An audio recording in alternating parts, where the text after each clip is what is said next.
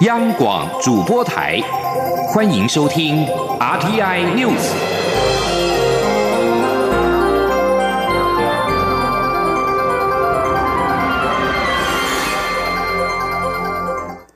各位好，我是主播王玉伟，欢迎收听这节央广主播台提供给您的 RTI News。新闻首先带您关注，行政院长赖清德今天赴国会，针对普悠玛列车翻覆事故提出专案报告。除了说明事故原因以及成立国家运输安全调查委员会等对应作为之外，赖清德也分别针对铁路、公路、海运、空运以及公共运输等五大面向，提出政府对于东部运输的改进作为。前天记者肖兆平的采访报道。行政院长赖清德二十七号赴国会，针对十月二十一号发生的普悠玛列车翻覆事故提出专案报告。整份报告区分两大面向，一个是说明事故发生经过与调查，另一个则是提出东部交通运输改善作为。在东部运输改善作为中，分别点出铁路、公路、海运、空运以及公共运输等五大面向。以铁路来说，赖清德表示。除了持续办理南回线电气化外，也会规划北宜铁路，并推动台铁车辆购置与汰换，以强化东部整体运能。赖清德说：“持续办理铁路行车安全改善及票务系统整合再造计划，也将持续进行瓶颈路段改善，规划北宜铁路提高路线容量，办理南回铁南回线。”铁路电气化及花东全线双轨电气化。以公路来说，公路总局也会透过科技工具提升公路的避灾抗灾能力。而在海空运部分，客滚轮每周六日往返苏澳与花莲各一航次。如果发生陆运中断情况，也会启动备援机制。另一方面，也要鼓励航空业者增加花东航线。他说，目前也将于苏澳港增设。客运码头，并规划苏澳港客运及转运专区作为交通运转及旅客服务措施，且于花莲港码头办理旅客通关服务站扩建工程等。空运系统改善部分将持续鼓励业者新增花莲、台东航线航班。而在公共运输部分，赖清德表示。除了要推动铁公路系统无缝整合外，更要鼓励地方政府发展需求反映式公共运输服务，以健全公车路网。针对这起事件，赖清德表示，政府一定会做好慰问、补偿以及调查等工作，并以此为鉴，未来更会督导相关单位提升铁路安全以及改善东部运输。中央广播电台记者肖兆平采访报道。另外，年底县市长选举，执政的民主民进党成绩不如预期，内阁改组的传闻甚嚣尘上。对此，赖清德赴立法院前受访表示，感谢各方的指教，行政院都会虚心接受，深刻检讨。外界点名农委会、交通部、环保署等部会首长应下台改组，赖赖清德没有正面回应，仅表示适当时机会做必要的调整。而在这次选举当中，有多个与执政党理念相同的公投案都遭到否决。时代力量立委徐永明今天在立法院院会质询行政院长赖新德，说这是否意味着倒阁？未来施政要如何继续执行？难道要委曲求全吗？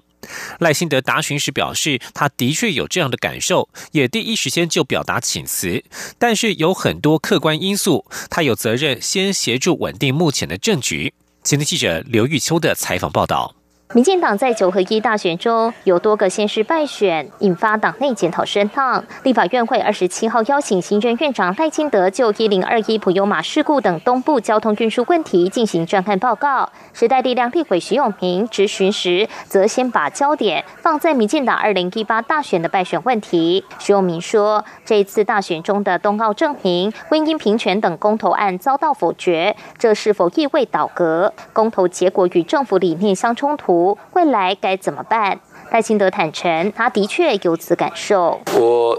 跟徐委员说明了，我的确是有这样的感受。徐永明也追问，以和养绿等公投案过关，但这与政府的施政理念相左，未来该如何执行？难道还要继续委曲求全？赖清德说，他有责任先协助稳定政局。这是为什么？我第一时间就跟总统请辞了。啊，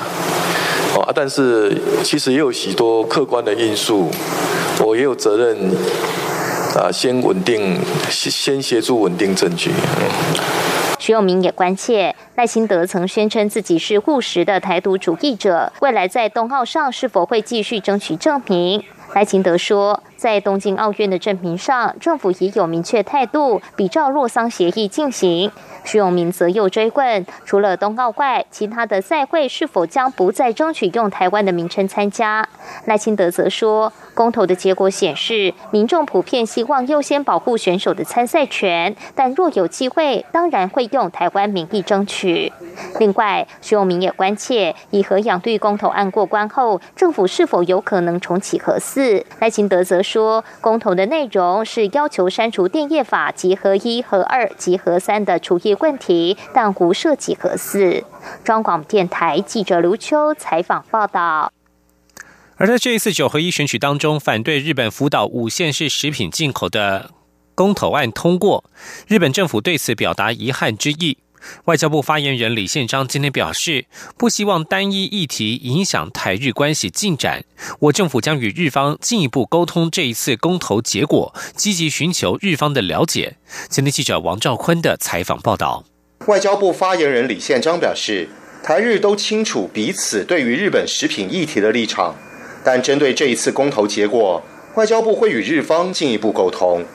李宪章指出，外交部的立场是希望在国际标准与科学依据的基础上，以确保国人健康为最大前提。他说：“不会妥善处理这个问题，那么寻求日方的了解啊，毕竟这是国人一个公投，这个有关国民意识的展现啊。”李宪章强调，台日之间有很多议题，不希望单一议题影响台日关系的进展，期盼双方都能理性和平的态度。持续推动双边交流。另一方面，国际刑警组织第八十七届大会日前落幕。外交部国际组织司司长陈龙锦表示，目前正在积极了解这一次会议状况，相信台湾想要参与国际刑警组织的议题，有受到与会者的关注。中央广播电台记者王兆坤台北采访报道。民进党在这一次九合一选举当中大败，党内出现检讨声浪。成功连任的桃园市长郑文灿直言，府院党都该改组，检讨政策，该调整就要调整。立委李俊毅日前也在脸书呼吁党内中生代全面接班。他今天接受广播专访时表示，过去的支持者已经老化，年轻人则非常讨厌民进党，中生代必须串联世代之间的差异。今天记者欧阳梦平的采访报道。民进党在九合一选举大败后，立委李俊毅在脸书开第一枪，表示中生代应该提前全面接班，掀起民进党内权力重组的声浪。李俊毅二十七号接受广播媒体专访时表示，他认为是因为政策及用人的失败，导致民进党惨败，民进党必须全面检讨，以不同的新思维面对环境的巨变。他并认为，蔡英文总统的用人要更广，政策要调整，党主席也应该扮演更重要的角色，展现不同的面貌与思维。因此，他喊出中生代接班。李俊义表示，中生代可以在各种不同层面承担更多责任，并串联世代间的落差，加强与年轻世代的沟通。他说。整个的选举，包括民进党支持者也出现一个很大的世代落差。嗯，哦，我们过去的支持者，呃，确实现在呈现老化。那年轻人这一次对民进党是非常讨厌。好，那所以中生代必须扮演起如何这个串联这个呃世代之间的差异的角色。那我觉得呃，我们有必有有这个责任哈，跟呃这个年轻世代更加的说明民进党的理念在哪里，价值在哪里。那这个部分确实我们在过去两三年内做的比较不够。李俊毅并点名桃园市长郑文灿是最受期待的新的党主席人选，陈其迈、林佳龙也很适合。重点是要让民进党有新的风貌与思维。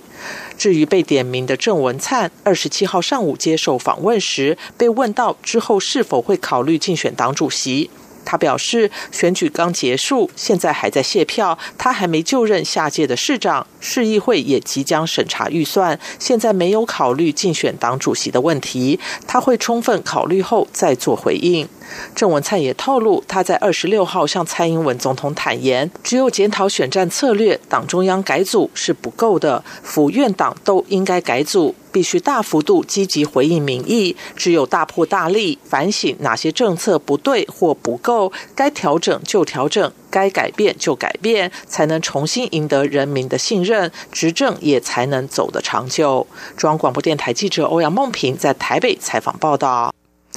而民进党立委段宜康今天则是在立法院会质询行政院长赖清德时，将报派败选的炮口对向中央，批评中央自投票完之后，政府并未回应人民想要教训的重点，并未就改革过程当中所犯的错误进行检讨，令人失望。段宜康说：“蔡英文总统说，一场选举的成败不能让我们停下脚步，但他认为当然要停下脚步。停下脚步并不是不改革，而是改革过程当中所犯的错误。”段宜康呼吁赖清德，如果决定要留任阁魁，就必须思考留下来的责任，利用仅有的任期，让大家看到执政团队对于社会的声音是有所回应的。继续关注国际消息。俄罗斯海军二十五号在克里米亚沿海扣留了三艘乌克兰海军船艇，理由是乌克兰非法闯入俄罗斯的亚速海水域。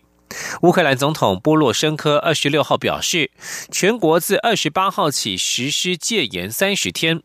不过，这项戒严令并未限制公民权利，也未将明年的大选延期。这起事件当中，乌克兰船上的二十四名水手遭到拘留。俄罗斯人权事务专员莫斯卡科娃表示，其中三名选手在拘留过程当中受伤，已经被送往医院治疗，状况并不严重。而美国则是在二十六号警告俄罗斯，在亚速海扣留乌克兰船艇之类的不法行动，正妨碍华府与莫斯科发展正常关系。各界担心这起海上冲突可能扩大，引爆军事冲突。联合国安理会二十六号针对此事召开紧急会议。美国驻联合国大使海利将批评俄罗斯扣留渔船是对乌克兰领土主权的无耻侵犯，并且抨击俄罗斯再次升高紧张情绪。欧盟执委会在二十六号也呼吁俄罗斯归还这三艘乌克兰船艇。继续关注美洲贸易战。美国总统川普二十六号表示，他和中国国家主席习近平即将会面，两人有可能达成协议。但是他两度强调，底线是中国必须公平的对待他们，而现在中国还没有这么做。川普将和习近平在 G20 峰会进行场边会谈，但是在川普出发前夕，美国通用汽车公司宣布，计划在北美地区裁员一万四千八百人，并且关闭数座北美厂区。预料俄亥俄州、密西根州及加拿大的工厂都将受到影响。川普表示，他已经和通用汽车执行长巴拉通过电话，他要求通用最好赶快重返俄亥俄州。自从川普政府开征钢铝进口关税，以及对中国寄出三零一条款关税制裁之来之后，通用等美国汽车系统汽车业者就一再表示，贸易战将让美国汽车业被迫裁员，并且提高汽车售价。通用目前是美国最大的汽车制造商。另外，川普表示，如果无法和中国达成协议，将对剩余的两千六百七十亿美元商品也加征关税，这将会包括在中国生产的苹果公司产品。中国驻美大使崔天凯接受《华尔街日报》专访时表示，这样的情况如果持续下去，整合数十年的全球市场恐怕将因此分裂。若再遇到全球金融海啸，将难以协调应对。将来转到欧洲。欧盟成员国领袖二十五号正式通过英国脱欧协议，分手进入倒数计时。英国首相梅伊二十六号证实，国会十二月十一号将表决是否支持与欧盟达成的脱欧协议草案。根据路透社报道，负责安排国会表决脱欧协议事宜的保守党首席党鞭史密斯，在发给国会议员的信中表示，国会将从十二月四号开始，针对脱欧协议草案进行五天的辩论，然后在十一号进行表决。以上新闻由王玉伟编辑播报，稍后请继续收听央广午间新闻。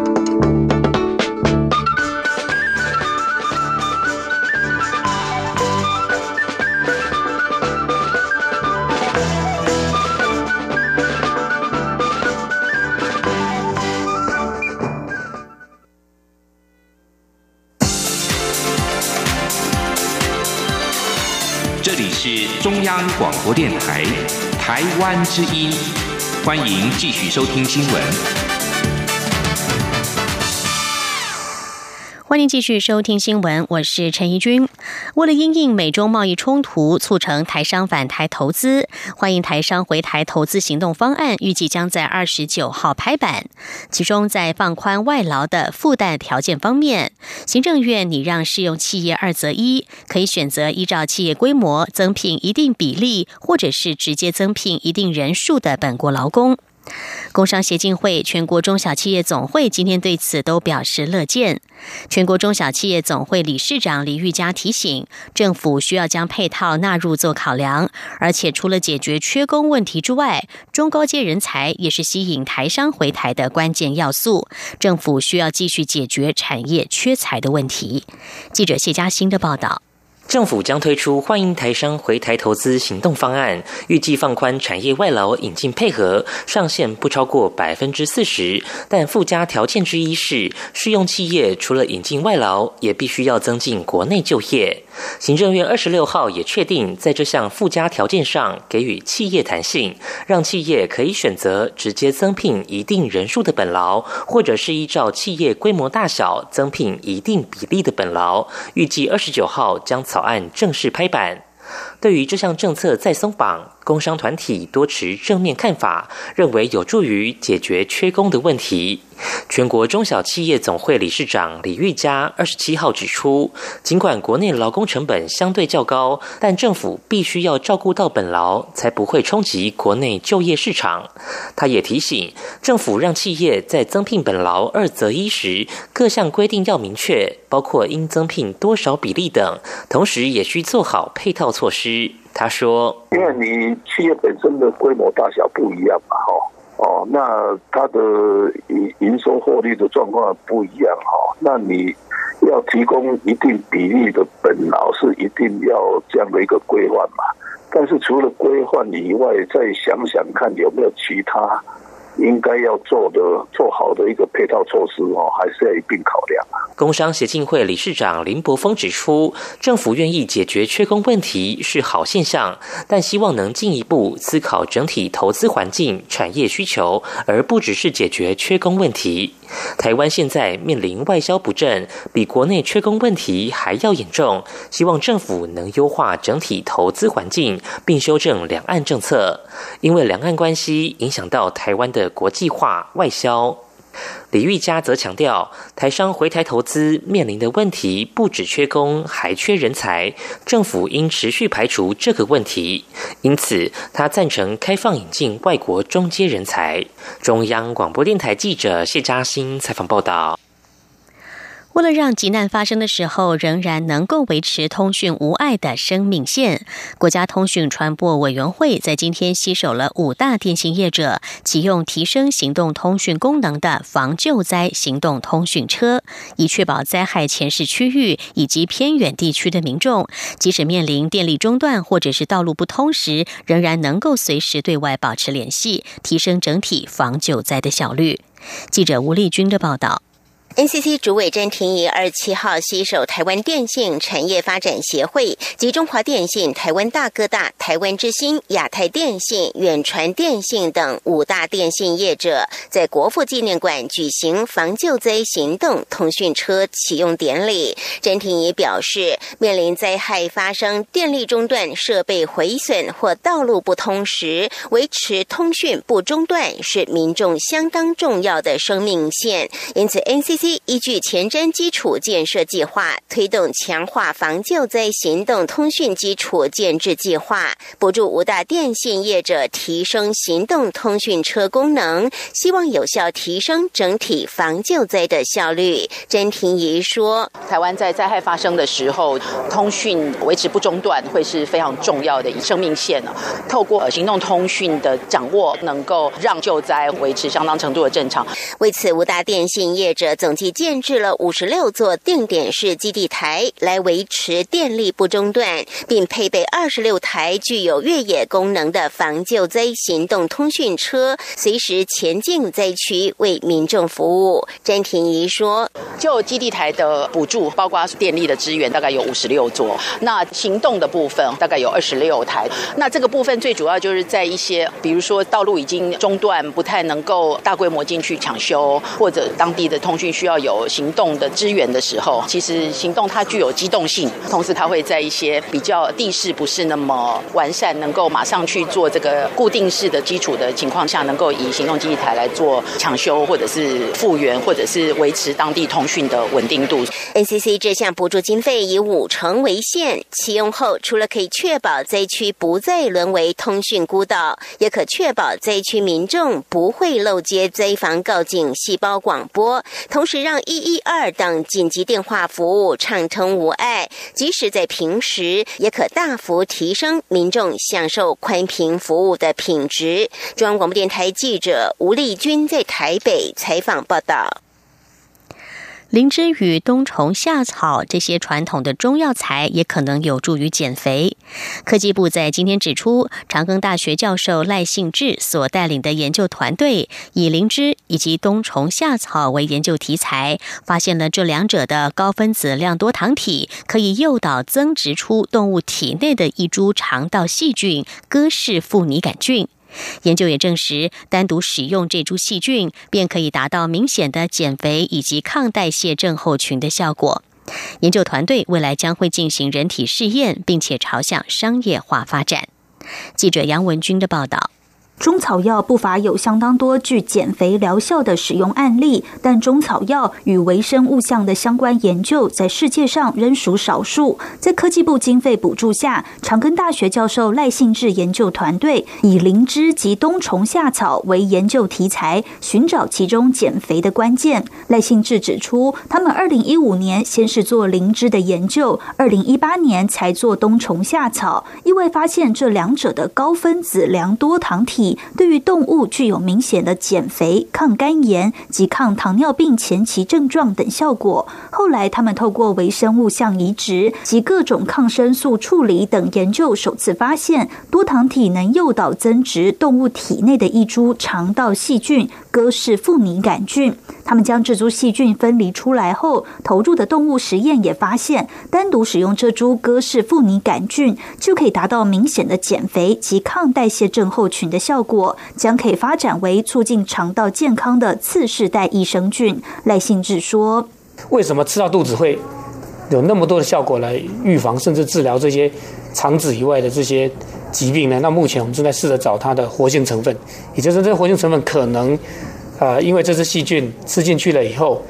那经由某一些方式，那它透过我们的肠子到血液，血液都变成全身流动。那全身流动这个东西，对于抗长期而慢性发炎的这个效果是非常好的。那这个东，我们现在锁定大概有三四种的活性成分，现在目前正在进一步的验证它。那希望很快的能够跟大家再报告这样。赖新志也提到，目前全球只有美国曾经在人体实验时取出过戈氏副拟杆菌，第二支就是台湾这次的研究，也是首次发现这株细菌对人体的帮助。在申请专利后，未来将透过人体测试及研究，进而了解其中生化及免疫调控机制，也会朝商业化应用发展。中央广播电台记者杨文君台北采访报道。而中国的这项研究则是充满了高度的争议。根据中国媒体二十六号的报道，一对名为露露与娜娜的基因编织婴儿，已经在十一月于中国大陆健康诞生。这对双胞胎的一个基因经过了修改，使他们出生之后就能够天然抵抗艾滋病。此事公诸于世之后，引发了强烈的争议。上百名中国科学家二十六号晚间发表联合声明，强烈谴责第一例免疫艾滋基因编辑宝宝，并指出潘朵拉魔盒已经打开，必须在不可挽回之前关上它。面对排山倒海的批评声浪，深圳市卫生计生委医学伦理专家委员会二十六号表示，已经启动调查。中国国家卫生健康委员会也宣誓，将依法规来处理此事，并且及时向社会公开结果。中国大陆微博知识分子二十六号晚间发布了由一百二十二名科学家共同签署的科学家联合声明，对基因编织宝宝研究表达了坚决反对和强烈谴责的立场。科学家们批评这项所谓研究的生物医学伦理审查形同虚设，直接进行人体实验只能够用疯狂来形容。此外，对于中国科学，尤其是生物医学研究领域在全球的声誉和发展，都是巨大的打击。全球好几百位学者二十六号共同呼吁国际社会就新疆再教育营的问题制裁中国。这些学者警告，如果不采取行动，等于是默许对无辜公民的精神虐待。中国在新疆设置大规模拘留营，严格监控维吾尔和穆斯林等少数族群，已经引发国际人权人士、学者和外国政府的谴责。今年八月，联合国消除种族歧视委员会表示，已经接获许多可信的报告，在新疆自治区，估计大约有两百万维吾尔人和穆斯林少数民族正在遭受中国秘密关押在一个大规模的拘禁中心，被强迫接受政治教育、灌输思想。中国起初否认有拘留营的存在，到后来，中国官员承认有些犯了小罪的人被送往了职业训练中心。来自数十个国家、各种不同领域的两百七十八位学者，二十六号在华盛顿召开记者会，要求中国结束拘留政策，并且呼吁对与此虐待有关的主要中国领导人进行制裁。这些学者发表声明指出，这种情况必须获得解决，以防止未来有任何政府对其人民，特别是基于种族和宗教信仰而进行迫害。声明中，并且呼吁各国政府核准新疆穆斯林少数民族所提出的庇护申请。新闻焦点转到美国，美国政府在上个星期提出了气候变迁对经济造成冲击的报告，但是美国总统川普二十六号表示，他不相信这份报告。美国十三个政府联邦机构与三百位气候专家二十三号公布的国家气候评估最新版的报告指出，气候变迁已经对全球经济造成伤害，除非采取严格措施减少碳排放量，否则在本世纪结束之前，美国每年将会因此损失数千亿美元。不过，川普二十六号在白宫表示，他已经看了报告的一些内容，报告还可以，但是他对报告当中警告美国将因为气候变迁而每年损失数千亿美元的说法相当不以为然。川普并且表示，美国不会采取减少碳排放的行动，除非其他国家也采取了相同的做法。川普并不相信气候变迁的说法，认为是一场骗局。在二零一六年上任美国总统之后，他就宣布退出二零一五年的巴黎气候协定，并强调提振美国经济才是最重要的。在今年十月，川普在视察乔治亚州飓风风灾时，仍旧表示，气候变迁来来去去，不可能是永久的。美国太空总署 NASA 火星探测器洞察号经过长达将近七个月、三亿英里的航行，在台湾时间二十七号凌晨三点五十分成功的登陆火星，也传回了第一张登陆地点的照片。为了安全降落，洞察号必须克服大气摩擦。经历了音讯全无的恐怖六分半之后，传来了捷报，为 NASA 缔造了第八次完美降落的记录。将在火星地表展开为期两年的探测工作。航太总署任务控制操作员宣布确认着陆之后，整室压抑已久的焦虑及兴奋情绪瞬间沸腾，好几十名科学家从座位上跳起来，互相拥抱。根据航太总署从火星表面所收到的第一则讯息，洞察号看起来状况良好。成功登陆之后，传回了第一张拍摄照片。但正如预期的，降落过程当中扬起的尘埃遮蔽了镜头，因此照片非常的斑驳。洞察号是第一个专门揭开火星地质奥秘的探测器，在未来二十四个月的执勤时间，科学家预计将会探测十到一百次的火星地震，而且洞察号收集的数据将有助于他们了解火星大小、密度以及组成。以上 T I News 由陈义军编辑播报，谢谢收听，这里是中央广播电台台湾之音。